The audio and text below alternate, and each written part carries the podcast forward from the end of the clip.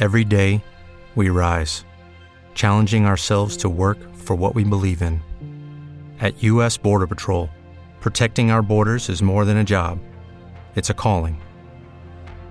Agents answer the call, working together to keep our country and communities safe. If you're ready for a new mission, join U.S. Border Patrol and go beyond. Learn more at cbp.gov/careers. Buenos días a todos, espero que estéis todos en casa y bien y pasándolo lo mejor posible. El presidente del gobierno, Pedro Sánchez, anunció ayer un confinamiento, un confinamiento casi total, y el decreto de una concesión de un permiso retribuido a los trabajadores que ya no tienen que ir a trabajar por causa del confinamiento. Un permiso retribuido recuperable.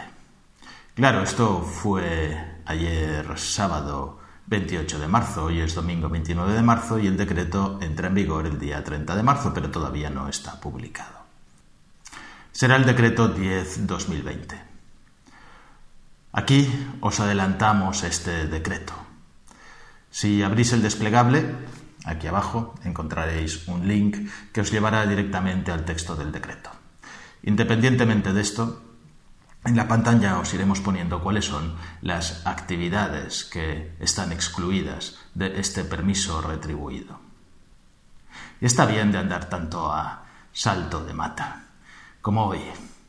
Resulta que hoy es domingo, mañana lunes 30 de marzo, y a ciencia cierta no se sabe exactamente qué es lo que dice este permiso retribuido. Vamos a salto de mata. Ahora pasa esto, hacemos esto, ahora pasa esto, hacemos esto. No hay ningún tipo de planificación y ya está bien. La gente tiene derecho a saber dónde está. La gente tiene derecho a saber si este estado de alarma va a durar 15 días, va a durar hasta el 30 de abril o va a durar hasta el 30 de mayo. Tenemos derecho a hacer nuestra economía, a hacer nuestros números, a prever nuestras actividades, aunque sean en casa, para el tiempo que sea necesario, sobre todo nuestra economía, saber lo que vamos a cobrar y de lo que podemos disponer. Y no podemos ir saltando de semana en semana o de mes en mes cambiándonos las cosas. A ver si esto lo entiende el gobierno. Ya es hora de que haga algo y que nos digan la verdad de una vez por todas. Porque es evidente que el 12 de abril no va a terminar el estado de alarma. Nos han puesto un confinamiento hasta el día 9 de abril, jueves. No es el 10, porque el 10 es sábado santo, que ya es festivo y entonces no hay que ir a trabajar, no hay permiso retribuido, pero el confinamiento sigue existiendo, igual que en los fines de semana. Esto va a durar más que hasta el día 12, pero que nos lo digan hasta cuándo. Ellos tienen datos y tienen números que son los que los barajan y nosotros tenemos derecho a hacer nuestros números, a saber nuestra economía, a saber lo que vamos a cobrar y cómo podemos subsistir estos días de confinamiento. Soy Josep Ruach, abogado, colegiado ICAP 21814. En este canal de YouTube quiero compartir contigo mi experiencia para que de algún modo te sea útil en la vida. También espero aprender de tus comentarios. Te invito a que te unas a mí en la búsqueda de la verdad, aunque sea subjetiva, cada semana en Ruach Legal TV. El permiso retribuido. Es el decreto 10-2020 de 29 de marzo. Este decreto justifica la necesidad de un confinamiento mayor, de una medida más dura. Claro, eran las más duras de Europa las que se habían tomado hasta ahora aquí en España, veo que no. Es una medida más dura y va a durar, en principio, dos semanas, desde el 30 de marzo hasta el día 9 de abril, para que la gente no vaya a trabajar. Pero, ¿cómo se hace para que la gente no vaya a trabajar y siga teniendo su Retribución, porque necesitas dinero, comes todos los días. El alquiler, la hipoteca, los préstamos, todo se sigue devengando, nada de todo esto está parado.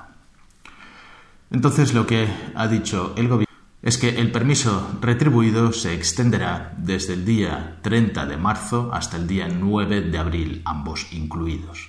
El 10 de abril es viernes, el 9 de abril es jueves y vienen las vacaciones de Semana Santa, por eso no hay permisos. ¿Qué quiero decir con esto? Que igual puede alargarse un poquito más, por decreto otra vez, por decreto sorpresivo de un día para otro y por 24 horas, según como vea el Gobierno o el Ministerio de Sanidad que van las cosas. El decreto es un artículo único Y su apartado 1 dice, las personas trabajadoras que prestan servicios en empresas, instituciones públicas y privadas cuya actividad no haya sido paralizada por la declaración del estado de alarma disfrutarán de permiso retribuido recuperable, de carácter obligatorio, entre el 30 de marzo y el 9 de abril ambos inclusive. Este permiso no sirve, no vale, están excluidos de este permiso toda una serie de personas, de personas trabajadoras, dice el acuerdo. Luego hablaremos de personas trabajadoras. Excluye en general, aquí os voy a ir poniendo la lista del decreto porque son bastante largas, todos aquellos trabajos o personas trabajadoras que están excluidas de este permiso retribuido. También hay que decir que este permiso no es de aplicación a todas aquellas personas que ya estén en un ERTE, cuyas empresas hayan ya iniciado un ERTE antes del 30 de marzo. Y dice el decreto que tampoco es aplicable a aquellas empresas que hayan optado por una distribución irregular de la jornada de trabajo. La verdad es que no sé muy bien qué quiere decir esto es un poquito difícil de interpretar. Se refiere a las reducciones de jornada y entiendo que no. Todos los que están en reducción de jornada también se les aplica el permiso retribuido, pero claro, en la parte de no reducida la jornada. Yo creo que debería de ser así, aunque este texto que yo tengo no lo aclara. Quizá el texto que se publique en el BOE sea más definitivo y sea más aclaratorio, pero parece que va a ser el que yo os he colgado. Pero es que esto que os he dicho es también dudoso, ofrece dudas, porque el decreto se refiere solamente a las empresas del apartado primero, a las empresas que siguen prestando servicios y que hayan presentado ERTES. Y respecto a las demás, ¿qué? Pues vamos a tener que interpretarlo. Y lo que podemos interpretar es que las que ya hayan presentado un ERTE y ya no estén trabajando, pues obviamente no les aplicará, les aplicará el ERTE, que es de antes. Y a las que tengan que presentarlo ahora, pues yo no sé deciros la respuesta. Los que tenían previsto presentar un ERTE el 30 de marzo o durante estos días, pues eh, no sé si se va a autorizar o no se va a autorizar, no sé si el hecho de que haya un permiso retribuido obligatorio impide el ERTE. En principio entiendo que no, o que no debería. Pero a saber, tampoco este decreto y permiso aplica a las personas que están de baja, que están de baja por cualquier causa, incapacidad, enfermedad común, enfermedad por coronavirus, etc. Ellos ya cobran de la baja y ya están de baja. ¿Qué conlleva para los trabajadores? ¿Cuáles son las obligaciones y las cargas de las empresas y los trabajadores respecto a este permiso retribuido? Pues dice el decreto que el permiso es retribuido, retribuido al 100%. Los trabajadores tienen derecho a cobrar el 100% de su salario, de su salario base y de sus complementos también de trabajo. Entendemos que complementos son todos, no sé muy bien qué significa complemento sin especificar, porque los complementos por desplazamiento, si no se tienen que desplazar a ir a trabajar, no sé si tienen que cobrarlos. Los complementos por dietas, si no van a comer porque van a comer en su casa, pues tampoco sé por qué se tiene que pagar. Pero bueno, en definitiva, lo que dice es que el 100% de su salario íntegro tienen que cobrarlo y las empresas tienen la obligación de abonarlo. Por supuesto, es como si estuvieran de alta, es un permiso retribuido. La cotización a la seguridad social por parte de las empresas es al 100%, igual que si estuvieran trabajando. Es como si estuvieran de vacaciones durante estos días, unas vacaciones puestas por obligación por el gobierno. Y la carga de las empresas, la carga de las empresas es pagar. Tienen que pagar estos días de permiso no retribuido. El gobierno no se hace cargo de nada, ni siquiera de una pequeña parte. Pensaréis que es normal, porque es un permiso retribuido recuperable. Quiere decir que los trabajadores lo tienen que recuperar cuando termine el estado de alarma. Tienen que recuperar todas las horas.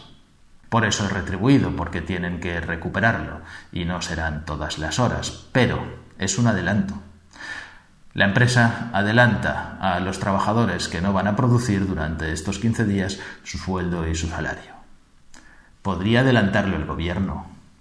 Podría haber previsto una cadena de avales para que el banco prestara dinero a las empresas y a los autónomos para que pagaran todos estos días. Un aval incondicional para ayudar a las empresas porque muchas de ellas no van a facturar un duro, pero tienen que pagar sus salarios y tienen que cotizar a la seguridad social. En fin, más pelotas fuera. La crisis la pagamos nosotros, los empresarios, los autónomos y los trabajadores. Claro, diréis, es que el permiso es recuperable y como es recuperable, entonces no pasa nada, al final las cosas se compensan. Pues tampoco, tampoco es verdad. El gobierno y el decreto lo que dice es que se tiene que recuperar después del levantamiento del estado de alarma y antes del 31 de diciembre de 2020. Tendrán que hacer entonces más horas durante algunos días y se tendrá que pactar con los sindicatos o con el empresario cómo se van haciendo estas horas, pero con un límite, el límite de siete días. Desde el día 30 de marzo hasta el día 9 de abril hay nueve días laborables, excluyendo sábados y domingos. Y el límite va a ser de siete días, así que los empresarios tienen que pagar dos días extras a los trabajadores. En otro orden de cosas, nos preguntamos, según el vídeo que había colgado antes sobre la legalidad de las medidas que está tomando el gobierno.